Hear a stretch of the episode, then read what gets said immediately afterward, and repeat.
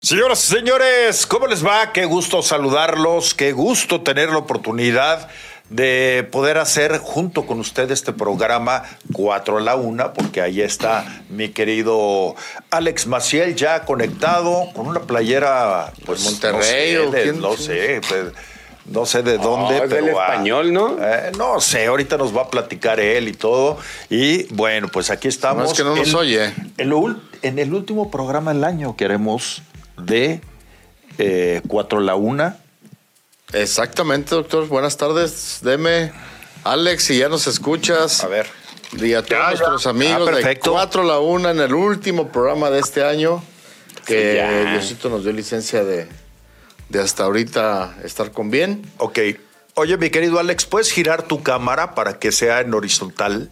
Para que te podamos ver en horizontal. Ande Nada usted. más el teléfono, tú no. Ahí está. Mira, la futbolería de League sí le surte a, a mi querido Alex. Explícanos. Ahí tienes tu Yeti ahí, ¿no? ¿Ya no? ¿O qué? ¿Cómo, ¿Cómo ven? ¿Cómo ven? Mira, aquí se anda queriendo asomar alguien más. Este, sí, sí, sí, es, es una playera de la Real Sociedad, señores. Digo, ¿cómo Ah, están? Real Primero que nada. Es cierto. Sí, este, esta no fue de la futbolería de League, pero haz de cuenta que así, así las hacen. Ah, no es de la Eh, O sea que esa sí es original. No, pues digo, sí es, es una versión retro que, que me gustó. Este, hace año y medio que estuvimos por, por allá visitando. Y es un equipo que digo, a, a- a pesar de que soy aficionado del Real Madrid, el- la, la Real Sociedad siempre me ha, me ha gustado, digamos, me, ha- me cae bien de los del resto de equipos. Entonces, este, bueno, justo ahora eh, me la traje porque está haciendo frillito acá en, en San Miguel, señores. Está fresco. Ah, sí. Hijo, Sí, pues, está fresco. Gracias, Manuel. Este, pues te vamos a pasar un remedio, ¿eh? No, ¿tú crees que no lo conocí? Ah, no. Se me olvidó. No, ¿qué pasó? Disculpe usted. ¿Eh? Oye, sí, sí, sí, Romero, estoy de- degradando. ¿le quieres vender gancitos a la marinela? Ajá, ajá. Chiles a la Oh, chiles a la Valentina. Pues cómo. Eh, a la Valentina le quieres vender chiles, pues no. Eh, bueno, pues sí. ¿Eh? Ya lo Alex? sabemos, ya lo sabemos. Paul me ha, me ha enseñado mucho, Paul. Tienes un buen maestro, ¿no? No, Sí. hombre, si yo cuando te conocí, mi Alex, ya eras bien competente. Un Oye, gran maestro, Paul. después de tantas horas que han Compartido. Bueno, más bien tantos litros que han compartido ustedes Y dos. que se ha sentado a filosofar. A filosofar. Pacíficamente. No, se, se harán buenos debates, temas sumamente Oye, a ver, para, para iniciar con un tema, y esto va a ser bueno que nos lo digan ustedes dos. Si vieron el mensaje que, que saca a la luz eh, eh, el señor Juan Carlos La Bomba, este Don Bomba, y que pues habla de todos los cambios que se espera para la federación, pero todos los presidentes de todos los equipos hablan. Lo curioso es que la junta, la junta de dueños, había sido en la mañana. Y, apen, y, y en la noche ya todos estaban avalando el proyecto cuando la y, y habían grabado esos mensajes sin conocer el proyecto. Entonces, pues cómo gente tan exitosa en diferentes rubros, en diferentes ámbitos, cómo se prestan a avalar un pues un proyecto o una, una intención de mejora del fútbol mexicano sin ni siquiera conocerlo. Les No, mandaron bueno. su escrito y lo leyeron. Doctor, pero, ¿tú bueno, crees que no lo tenía el tema voy- planchado, hombre? Sí, claro, pero lo que sí te puedo decir, mi querido Paul, es que dijeron que van a mejorar el bar, que el bar ahora va a ser con sonido. Mira, ¿Qué opinas? dentro de lo que ellos eh, presentaron como parte de la evolución de nuestro fútbol y del arbitraje en particular, hablan sobre el bar. Primero lo van a hacer, lo van a centralizar. Va a ser un solo centro de operaciones que va a estar en la Federación en Toluca. Desde ahí van a estar viendo los partidos y desde ahí van a mandar la señal a los estadios para que tengan comunicación los árbitros con los árbitros de bar, como lo hace la NFL, que tiene un solo Centro de este, mando. Centro de mando. Exactamente. Así es, cosa que En, en la NFL lo hacen, lo hacen todo desde Nueva York, en la NFL.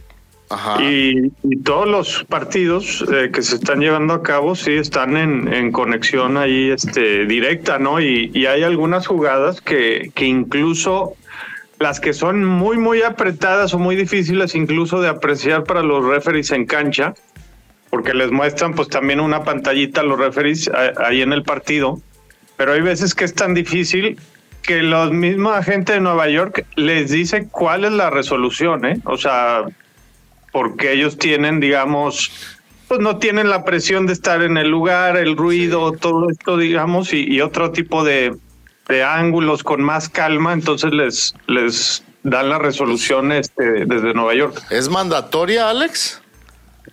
Eh, o sea, cuando ya te lo dice el, cuate de allá de Nueva York, sí, ya, o sea, ahí, ahí no hay vuelta de, hoja, digamos. Porque en el fútbol eh, la regla estipula claramente que la última decisión es del árbitro que está en la cancha.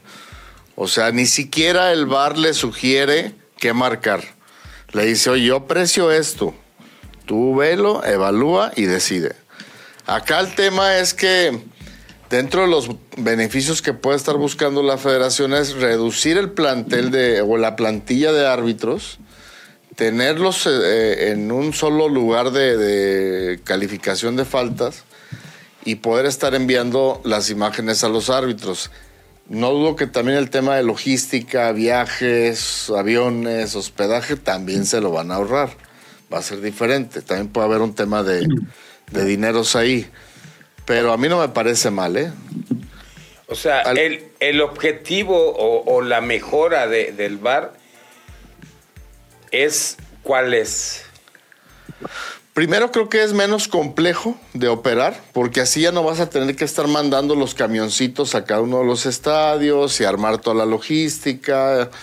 Ahora va a ser un solo centro que se van a conectar seguramente vía internet de alta velocidad y estar operando así el bar. Eh, creo que no nada más es el tema de la logística de los Que finalmente es, lo mismo, porque están dentro de un, de un camioncito. Sí, claro. Sí, pero, una cabina. Una cabina. Para estar checando. No, va a cambiar en un nada. centro operativo. Es un solo centro operativo, eh, a eh, diferencia del que ahora. Lo único que va a mejorar es en la logística de ellos. Sí, y, yo creo que también pudieran lograr tener un grupo de árbitros de bar más selectivo, más reducido, pero más eficiente, quiero pensar. Esa, esa parte de esos Pero ¿por qué más eficiente que lo que tienen ahora? Porque eh, para mí hay árbitros que ponen el bar que no deberían de estar en el bar. Por eso, a ver, pero ¿en qué cambia que no sigan poniendo los mismos? Que la intervención De, la, de, los que estén designados de bar va a ser de mayor calidad que los que han estado actuando. Haz de cuenta que hay un grupo de árbitros, todos están certificados, pero así como los árbitros de cancha tienen niveles, acá en el bar también hay árbitros. Pero yo, mi pregunta es, ¿en qué cambia? O sea, los árbitros de bar ¿por qué van a ser mejores que los que están, van a quitar algunos? O, el hecho de que va a haber un solo centro cambia la calidad de los árbitros de VAR? Es que me refiero a que al reducir a los árbitros y dejar solamente a ah, una selección, en teoría tendría que incrementar la calidad de las intervenciones. Ah, o, o, sea, por ejemplo, van a reducir el número de árbitros de VAR porque ya no se van a... O sea, haz de cuenta el que se echa el del sábado, pues si, eh, las, a las 5 de la tarde o 7 de la tarde se va a echar el de las 9 también. Exactamente. Ah, ok. O sea, si hay jornadas donde eh, en un día se juegan tres partidos consecutivos. Los mismos se lo pueden Ahí los pueden operar los tres juegos. que en eso pueden agarrar a los mejores y ya van quitando la pelucera. Así es, toda y la van a ser especialistas. Y esos, y esos se avientan las tres jornadas. Pues. Así es. Pero sobre todo, eh, la, la, pregunta iba, este, mi querido Paul, en el sentido de que determinadas jugadas van a tener sonido, van a tener el diálogo del árbitro central con eh, la gente de bar. Eh, ¿Qué opinabas? sí, ya lo anunció también, lo habían anunciado también en España que se va a conocer los diálogos. Sí, hasta donde yo sé, todas las intervenciones del bar van a tener acceso la gente y el público a los audios. ¿eh? O sea, alguna polémica, se van a abrir micrófonos y van a escuchar la gente lo que se dialoga. Lo que tú sugieras, digamos, Marco. Digamos que están tomando lo mejor de distintas ligas, incluso de distintos deportes. O sea, están tomando el tema del centro de mando, de la, así como lo hace la NFL, los especialistas esos que van a ser más reducidos, como menciona Paul, también de la NFL, o sea, porque están todos ahí en, en, Nueva York, en este caso, pues van a estar en, en Toluca, ¿no? Sí. Eh, y, y, de la Premier están tomando este tema de los audios, de que se den a conocer los audios. Aquí la, mi única duda sería si FIFA no va a tener algún problema en esta manera de implementarlo eh, centralizada o sea, si ya hay alguna otra liga de fútbol, o sea, que rija la, la FIFA. Eh, que lo haga de esa manera. Ajá, que lo hagan de esa manera, porque pues la NFL no tiene nada que ver, ¿verdad? Con, con, la FIFA. Entonces, no sé si allá, ahí vaya a haber algún tema, o, o, no sé si preguntaron antes de, dar a conocer todo esto, ¿verdad? Sí, claro. Eh, mira, forzosamente antes de implementar algo eh, en este sentido, tienen que tocar base en la FIFA y que los avalen y les den autorización. Porque modificar algunas cosas que pueden ser de reglas, eh, así a su libre albedrío, la FIFA es, es muy radical en las sanciones en ese aspecto. Eh. Entonces, definitivamente que han de haber consultado, les, explicaron, presentaron su proyecto, les dieron visto bueno y ahora lo van a hacer. Yo lo veo bien, ¿eh? Oigan, este, vamos a hacer la primera pausa porque eh, decirles que el programa de hoy va a ser de una hora. Entonces vamos a hacer la primera pausa eh, de una vez, ¿no? Perfecto, sí. Y después continuamos con este tema del arbitraje porque otra de las cosas interesantes que hicieron fue que quieren hacer totalmente autónomo al arbitraje. Que ya no dependa de la federación. Ojalá, ojalá. Hay que ver términos y condiciones. Pues sí. Ahorita lo seguimos platicando. Ahí no tienes que platicar pros y contras. ¿Sale? Vamos a hacer la pausa, mi querido Alex. Va. Venga. Adelante, Gio. Bueno, ya estamos de regreso, ya estamos de regreso. Y eh, tenemos, ayer presentaron a, Fernando Gago. Y por ahí lo tenemos, este, Gio. Vamos a escuchar las palabras de Fernando Gago, que ahora es, arranca un nuevo proyecto con Guadalajara y hay que dar el beneficio de la duda, ¿no? Oye, deme. Ah, sí, antes de esto. Mira, nada doctor, muchas gracias. Doctor Mira, Alex, lo que te perdiste. Ah, caray, ¿qué son? De ¿Roscas? de por sí cachetón y. Ajá. Es ¿Eh? una. Eh, son trenzas de canela. trenzas de canela. buenas. Ah, caray. Y es que les den ahí tres cafecitos. Ah, sí, de, de, veras, Delicioso. Muchas me guardan, me guardan la mía, pero pero no en el estómago, ¿eh? Mi querido doctor y próximamente socio. Muchas gracias, este, doctor. ¿eh? Muy amable. Gracias, doctor. Sí, este, la verdad, detallazo. Muy amable. La neta, un detallazo. Un, gran ¿El, ¿El doctor Caboya les mandó eso? Sí, seguramente. Ah, a ti también, así que por ahí Ah, qué bárbaro, doctor. Eh, qué detalle del doctor, ¿eh? Gracias, doc. Muy, muy, rico que se ve. Sí, sí, muy bueno. Un postrecito.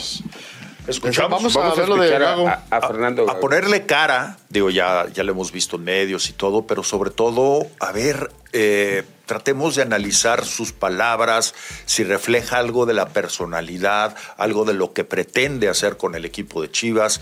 Por lo pronto se sabe que es de mano dura, se, se dice que es muy exigente con sus jugadores. O sea, si piensan los jugadores que iban a tener a alguien blandito, vamos a, Ojalá. a escuchar agradecerle a Fernando, al presidente, eh, la oportunidad de, poder dirigir esta institución con, tan grande historia. Eh, desde lo personal, para mí es algo muy importante, con mucha ilusión, con muchas ganas y con, el deseo ya de, poder empezar a trabajar en campo, poder empezar a entrenar, que eso es lo más lindo que, tiene esta profesión. Sí, es la primera vez que salgo como entrenador, eso es cierto, pero también tengo eh, un recorrido de la parte futbolística y entiendo, entiendo muy bien lo que es salir de un país, salir de, me tocó salir como futbolista y hoy me está tocando salir como entrenador. Lo entiendo y es algo que, que acepté y me encanta, eh, me encanta el desafío de poder... Eh, entrar en un, en un país nuevo, en una liga nueva y en una institución como Chivas. Eh, ese, es, ese es uno de los desafíos más, más lindos que me tocó, eh, desde lo personal, de, tomar la decisión, desde una cuestión familiar. Eh, creo que desde todos los aspectos era, era el lugar indicado. Primero, lo que vengo pensando y lo que vengo planeando es conocer a los futbolistas, ponerme a entrenar, conocerlos en el, sentido personalmente, eh, porque ya tengo un análisis hecho de toda la plantilla, de lo que, lo que pretendemos. Lo que vamos a tratar de tener es cierta, cierta intensidad, cierta conducta, ciertas eh, normas para que que no sea solo eh, un equipo, un equipo de fútbol, que sea que tengan sentido de pertenencia, que sea una familia, porque creo que también los valores del club lo llevan a eso y creo que todo todo equipo, toda toda institución necesita algo desde afuera para poder llevarlo al campo. Después va a haber entrenamientos que van a ser fuertes, vamos a trabajar eh, estoy pensando y quiero, quiero llevarlo todo al campo, no solamente a, decirlo, sino a empezar a trabajarlo y empezar a hacer. Estamos hablando con Fernando, eh, ya tenemos un, diálogo bastante fluido, constante, durante, yo hace tres días que estoy aquí, eh, que lo venimos también hablando eh, por teléfono cuando estaba en Argentina, no es solamente desde ahora.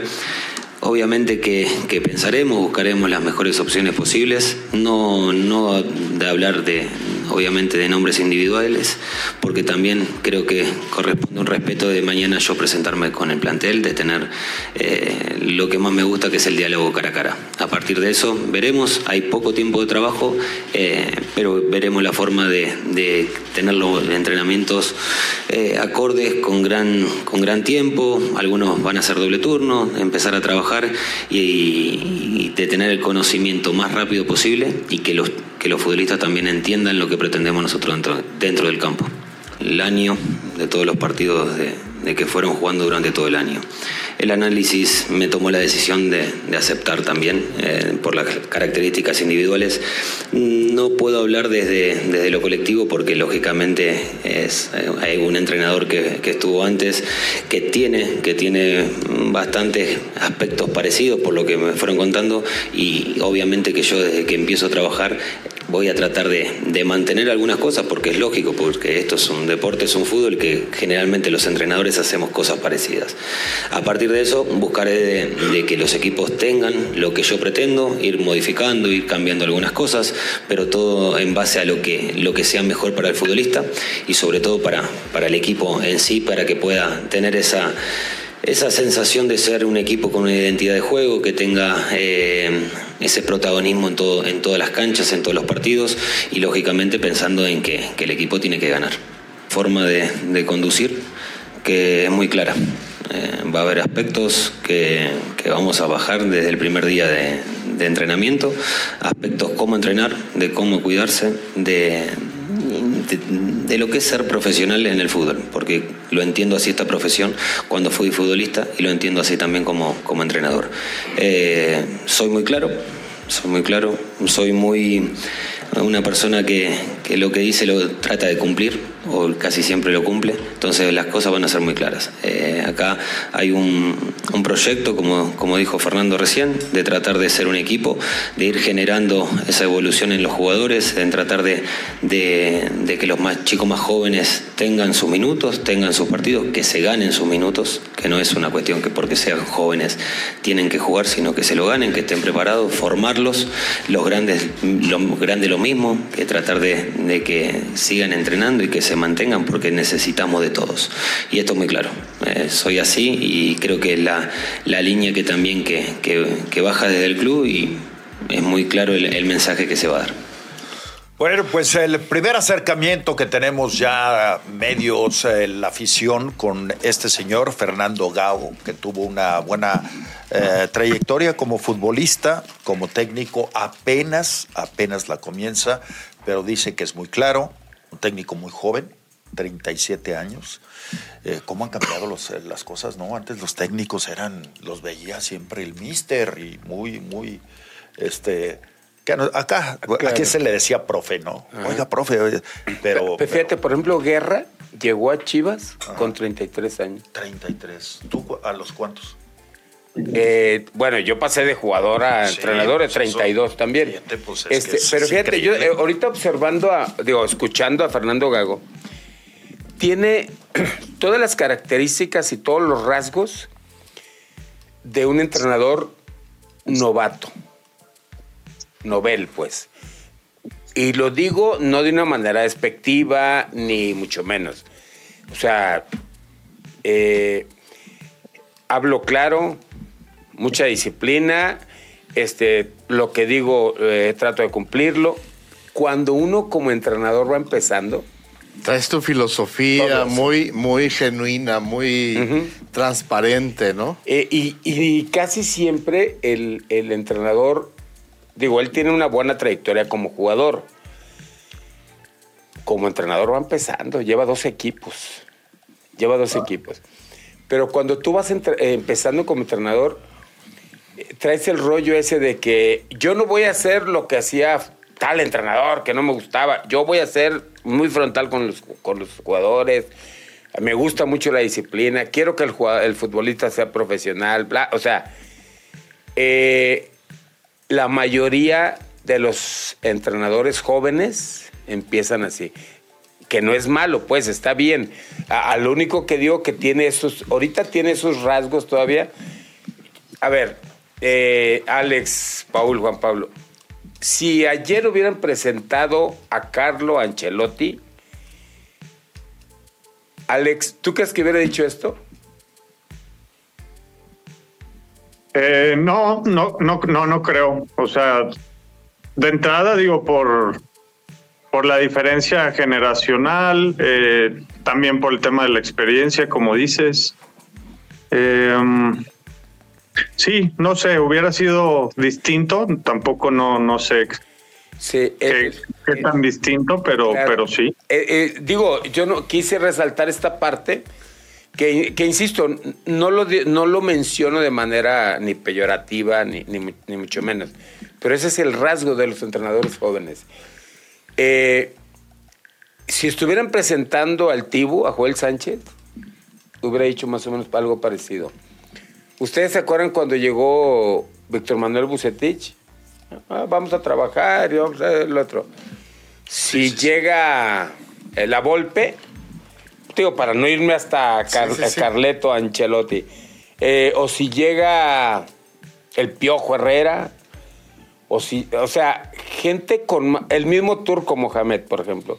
A ver, cuando presentaron al turco en Pumas, porque fue apenas reciente, hace seis meses. Seis meses, bueno, Sí. fíjate.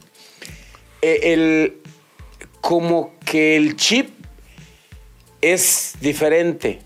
Es diferente. Ahora, lo, esto que menciono y, y que resalto de Fernando Gago es bueno porque trae un. Se nota, pues se ve que trae muchas ganas de trascender. Su carrera como entrenador va empezando. Sí, él tiene que seguir escalando. Tiene que seguir escalando. Sí, y yo creo que el entrenador de más experiencia es más cauto, Sí. eh, más mesurado en Sí. sus opiniones. Primero, pues vamos a empezar a trabajar, Sí. conocer el plantel. Acá pues, resalta mucho de, de- de que es muy importante el trato eh, frente a frente con el jugador para conocerlo más como persona. Por- Algo que me llama mucho la atención es que habla de generar, generar este identidad con el eh, futbolista, sentido de pertenencia del club. Eh, Es, todavía tiene muy fresco su etapa de jugador. Sí. Tiene muy fresco su etapa de jugador. E, e insisto, eso le puede ayudar a que genere un mejor vínculo con los jugadores. Porque, pues, digo, tiene 37 y el Cone tiene 30 y ¿qué? 33, 34 años tendrá. No sé, de- en este momento, ¿quién será de los...? Ya se fue eh, Mier, el Chapo... Espero que no esté tratando de renovar ilusiones hoy. Mier se va a Mazatlán, fíjate.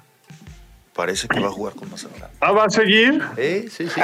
Sí, claro. pues, todavía puede Dale chance, Alex. Alex. No, qué bárbaros, no se, no se cansan de Nadie- cobrar, ¿eh? Nadie está peleado con eso, exacto. Qué barbaridad. Si, si le ofrecen la oportunidad, ¿no? Y ahorita que hablas de que se va un jugador de un equipo a otro, le- y haciendo como un pequeño paréntesis, lo de Fulgencio Al Atlas. al Atlas, bien platicamos que iba a ser muy complicado que siguiera en Tigres. En Tigres, sí. Pues sí. Pues, Este, pues ahí está, ahí está Fernando Gago. Que, a ver, a cada, a cada uno, ¿qué impresión le deja? ¿A ustedes qué impresión le deja, les deja Fernando Gago? Tú, mi Alex. Mira, la, la verdad es que no pude escuchar todo porque como estoy ahorita conectado en el mismo teléfono, no, no pude ponerle en el YouTube. Eh, y no escuché, digo, había, había visto un pequeño fragmento antes, pero no vi toda, digamos, toda su presentación. Entonces, eh, de cualquier manera, o sea, lo que es, lo que él me, o sea, me imagino, pues, ¿no? Por, por lo, el poco currículum que trae y todo, eh, pues es, es eso, que, que va a querer de implementar un, una forma de jugar eh, muy, muy específica. Y que, y, que si no le funciona, el problema va a ser ese, que, que difícilmente va a poder como modificar eh, mucho o corregir sobre la marcha o adaptarse, digamos, a, a otra cosa.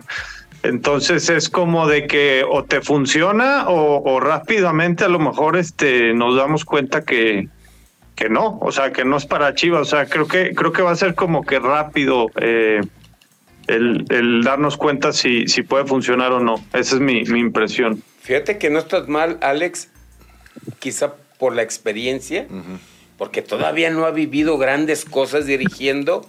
Este, le puede pasar eso que dice el Alex. Sí, yo pienso que eh, pues viene con mucha ilusión, así como con, con el encanto de, de- de poder proyectar eh, cierto eh, sueño que, que él mismo se ha visualizado como entrenador.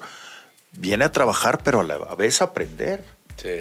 Entonces, ese eh, eh, a veces se necesita que te enseñen, no que tú también estés aprendiendo.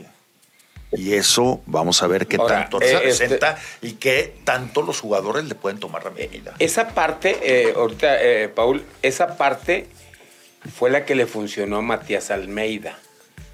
Esa, Esa energía. Esa, e- esa ímpetu, ¿no? compatibilidad con los jugadores, ¿no? Claro. Sí, Y- y- y definitivamente. bueno, tienen- el argentino en general tiene ese perfil de tener ascendencia sobre, sobre la gente.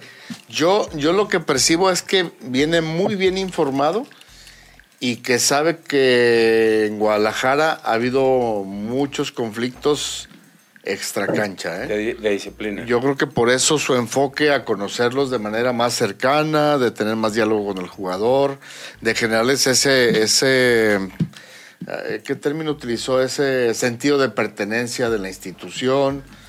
Eh, se enfocó, si, si, si recuerdan, se enfocó más ese tipo de, de trabajo que argumentar algo de cómo quiere jugar o tácticamente cómo más o menos es su estilo.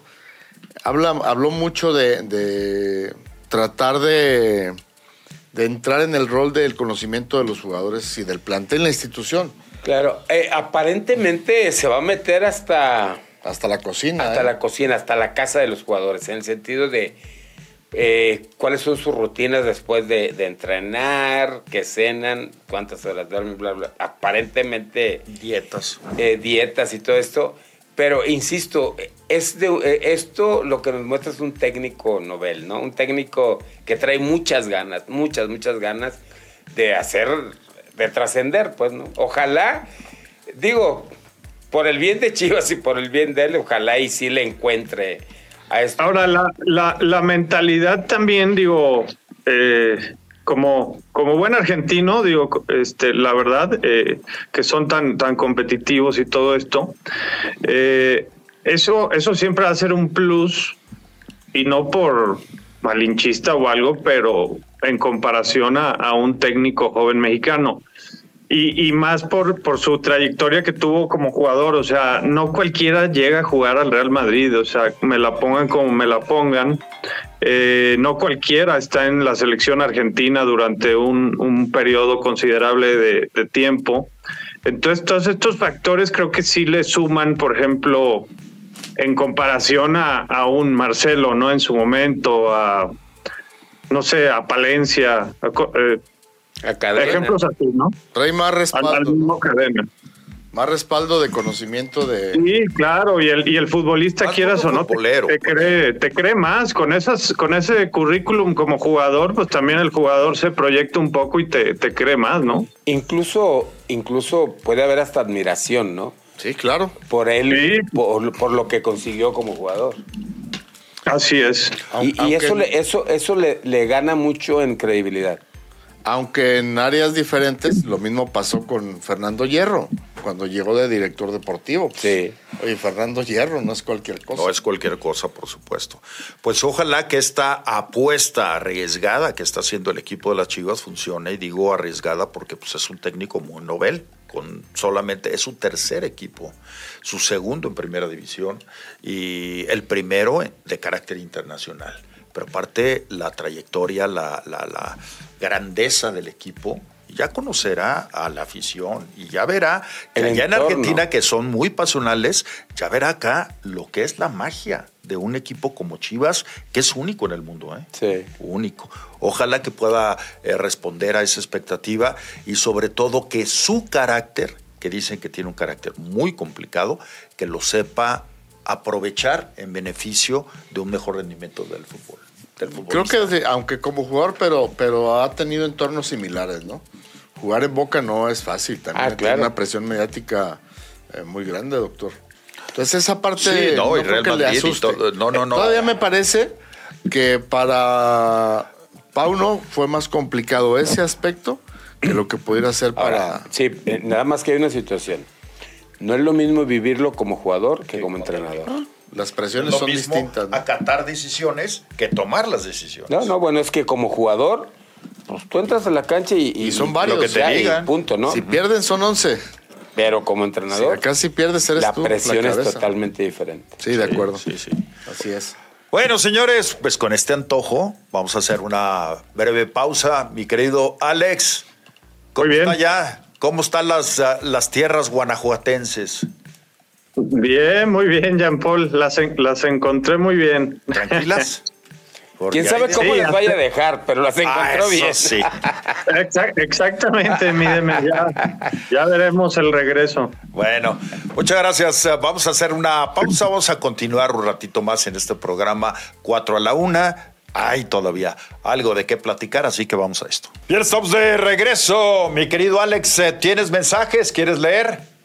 Sí, mira, aquí, aquí tengo ya en otra, en otro aparato los mensajes. Eh, Santiago Arce, saludos, ¿cómo andan? Oigan, yo quisiera hacerle una pregunta al MVP de la final del 2014, Paul. Me acaba de aparecer un TikTok, una jugada donde expulsa con segunda amarilla y por ende después saca la roja a Nahuel. Y mi pregunta es, ¿por qué lo expulsó cuando era una jugada donde primero, según yo, marcó un fuera de lugar de Michael Arroyo? ¿No se supone que se cancela la jugada cuando primero marcas el fuera de lugar? Es- a ver, es que aquí hay que analizar dos, dos aspectos. Todo lo que se genere después del silbatazo, técnicamente me refiero a un gol, a un penal, a una salida de balón, eso se anula completamente. Si yo hubiera marcado penal después del fuera de lugar o, o de que le, se levanta el- la bandera, ese penal se anula. Pero el chingazo que ponen a Nahuel la patada a, a Miquel Arriola, a, a, a Miquel Arrio- Ar- Arroyo, esa Ajá. patada no se puede quedar sin sanción. Entonces, por eso saca Claro. la segunda amarilla y después la roja. Lo que me faltó Correcto. a mí fue haber amonestado también a a Arroyo, porque se da el silbatazo y él continúa con el balón. Sí genera una provocación a Nahuel y que quizá por eso también le tira la patada. Ahí me equivoco yo en no haber amonestado al jugador de América, pero la patada de Nahuel se tenía que sancionar sí o sí. Muy bien. El doctor Chaboya, América campeón reforzándose con Arteaga y Tigres casi subcampeón con Bruneta y nosotros con Castillo para suplente de Mozo y el regreso de Saldívar. No sé si tengo más pesadillas con Amauri o con Aguila, eh, Aguilar Escobedo, el alumno más avanzado de Paul. Hmm. A, don, yo creo que se, refiere a rezar, a rezar que nos salgan unas joyas inesperadas de la cantera, porque por refuerzos parece que seguiremos en ayuno esperando la 15 de la América. Este, sí, sí, el nivel de refuerzos este, de estos equipos de, de América y Tigres no, no para, ¿no? En cambio, pues sí, todavía con, con Guadalajara no, no se escucha nada. Ahora, el tema de Castillo, yo, yo tengo entendido que es más para utilizarlo como central o incluso por banda izquierda más que por banda derecha. No sé si ustedes han escuchado algo de esto. Sí, eh, es que puede jugar como central, ¿eh? puede jugar, pero su posición natural es el lateral derecho. Ok. Eh, José Ornelas, buenas tardes, señor. Salud desde la Bahía de San Francisco. Oigan, al comentario que hacía alguien ayer sobre los reporteros youtubers, dicen que los medios pagan muy poco y por ello hacen su trabajo por fuera. ¿Cómo ves, Jean Paul? Sí, es cierto. Es, cierto. también, ¿no? Los, medios no son bien pagados, ¿eh? eh nadie digamos que los medios de comunicación se va a hacer ricos, salvo honrosas excepciones que ahora con contratos millonarios y con traiciones a sus propias esencias, pues han conseguido eh, contratos eh, muy, muy atractivos económicamente. Pero fuera de eso, no, los medios no, no pagan bien, entonces pues eh, tienes que tener diferentes fuentes para poder más o menos juntar una pollita interesante. Sí. Y dice, otra cosa, lo de Memote a Chivas a mí no me gusta. Eh, pues si se llega, yo, yo tampoco, ¿eh? a mí tampoco me, me, pues encanta el tema de... Y recientemente y no pasó nada. Sí, es este pinta para un, ¿cómo se llama? El, el, peruano mexicano, este... Ormeño. Ormeño, un Ormeño 2.0, ¿no? Pinta para algo así, entonces... Aguas. Luigi Mansi, señores, muy buenas tardes. Les deseo un feliz, una feliz Navidad llena de paz, salud y serenidad con todos sus seres queridos. Un abrazo. Gracias, Luigi. Gracias, Luigi. Para ti, para tu familia. Sí, lo mejor también. Eh, también dice aquí el doctor Chaboya, espero que el VAR no tenga el delay de las plataformas porque toda la final se la spoilea un amigo porque en TV iba dos minutos adelante que en el streaming si el bar nos va, si el bar nos vamos a echar tres horas, ah, con si, si llega a pasar esto se refiere. Eh, Moisés Arellano también nos, nos desea feliz Navidad. Eh, Miguel Ángel Navarreyes, saludos, buenas tardes, Juan Pablo, Paul, Alex, Don Demetrio, muchas felicidades por su cumpleaños de mañana. Que pasen una feliz Navidad con seres queridos. Gracias, gracias. Sí, mañana es el cumpleaños de mi DM. Ay, deme, pues te damos tu regalo allá en Vallarta, deme. Espero que no sea un regarrote.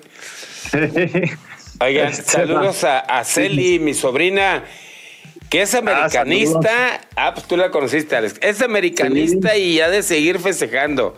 Saludos, eh, eh, Celina. Valdo Vieira, saludos, deseándoles una feliz Navidad, un próspero año nuevo, lleno de salud y trabajo para seguir disfrutando su programa. Saludos. Juan Pablo, queda pendiente la invitación al programa para debatir con el público estás invitada, sí, ¿no? Sí, sí, a, partir de enero, ¿le parece? Que cuando regresemos, porque va a haber cambios también en la cabina y esto nos va a permitir, aquí esta cabina es muy pequeña, entonces con los nuevos ajustes vamos a tener oportunidad de estar un poco más amplios y entonces sí poderle eh, ofrecer un espacio para que nos acompañe. Cristian Arzaga, saludos amigos de su amigo Cris de la página Real Fútbol Cambal. Un abrazo. ¿Quieres algo más, Alex? Sí, eh, bueno, rápidamente Pedro Montelongo también nos, nos desea feliz Navidad y próspero año nuevo. Igualmente, Pedro. Eh, Rafael Núñez, en Chivas los DT de mano dura siempre han salido mal. Esperemos que esta vez sí funcione. Saludos. Eh, Enrique Quesada, sí, buenas tardes. Antes que nada, les deseo una feliz Navidad y excelente 2024. Y mi comentario es que hagan lo que hagan con el bar, siempre van a favorecer a los de amarillo. Eh, Juan Carlos Vargas, analista argentino, dice que Gago trabaja el 4-3-3 con incorporación de laterales e igualmente cambia al 4-2-3-1 y prefiere a un 9 que las corra todas más que uno de área. Interesante aporte, Juan Carlos, gracias por, por eso. Eh, pues sí, vamos a ver si, si se mantiene. Ronaldo Cisneros va a continuar en Chivas, porque se hablaba que le andaban buscando acomodo. Si esas características de nueve le gustan a, a, Fernando Gago, pues yo creo que Ronaldo y, y Ricardo Marín van a continuar. Oye, Demi, ya para terminar, ya nos quedan unos minutos. ¿Ya anunciaron oficialmente al queso en director técnico de León? Ya está ahí. A babas. Al queso, babas. Al queso. Mira, muy bien, muy bien, muy bien. Ya. No sé por qué te. Ya está. Pero mira, se le ilumina la cara. Mi ah, ya tenía, eh, estaba, ya le estaba este, trabajando desde hace rato. Pues es que acabo la de leer. tenía trabajada desde ayer. La, desde ayer la pensó. Jorge Baba, en nuevo director técnico de León. pues vámonos. vámonos, pues, pues si quieres agregar algo de deseos para el público. Nada más eh, a distancia, un fuerte abrazo, que la pasen muy bien con toda la familia, un mejor año eh, todavía de este 2023. Así es de que nos vemos el próximo año aquí en JC Medios. Un abrazo a la distancia a toda, toda, toda la gente eh, que nos hace el favor de, vernos. Igualmente yo también este, quiero decirle a toda la gente que nos ha acompañado, no solo en este año, sino desde que empezamos este proyecto. Hay muchos amigos que programa a programa se conectan, comparten, conviven con nosotros. Muchas gracias y desearles una mejor Navidad que la pasada. Un, un mejor año, año, Porque la verdad es que pinta bien complicado. Eh, esperemos que te equivoques, doctor. Sí. Pero que, sobre todo, que sean amables, hombre. Mm. Que traten mejor a mis árbitros, que sepan que se equivocan, que son seres humanos. Siempre los voy a defender. Y autónomos No, que la pasen bonito, que la pasen bonito. De verdad, mis mejores deseos para todos y gracias. Alex. Sí, muchísimas gracias ah, por, por otro año en que nos siguen, en que nos nos ayudan a, llevar el programa de una mejor manera porque siempre aportan eh, cosas interesantes, opiniones, datos. Eh, nada, simplemente agradecimiento y que, y que sigan con nosotros en 2024, ¿no? Y, a ustedes pues les mando un abrazo, ¿no? Ya saben que los estimo mucho y, y, es, hacemos un programa creo que pues bastante eh, ameno y, y nos divertimos, ¿no? También haciéndolo. Claro. Muchas gracias. Eh, gracias a todo el equipo de JC Medios, a Juan Carlos Aranda, eh, el jefe de, toda esta operación, a todos mis eh, queridos amigos de JC. Gracias, pero principalmente gracias a usted. Ojalá que tengamos un año 2024 con mucha salud, con mucha paz. Mire que este tema me inquieta un poco, porque va a ser un año de, de muchas situaciones políticas complicadas. elecciones, Entonces, sí, y de reacciones, elecciones y reacciones. Eso, es lo que me preocupa. Pero bueno, que, Dios nos cuide a todos y que podamos seguir eh, nosotros disfrutando de nuestro trabajo y, y teniendo el honor de contar siempre con su presencia. Gracias, pásela muy bien. Salud. Salud. Salud. Salud. Salud.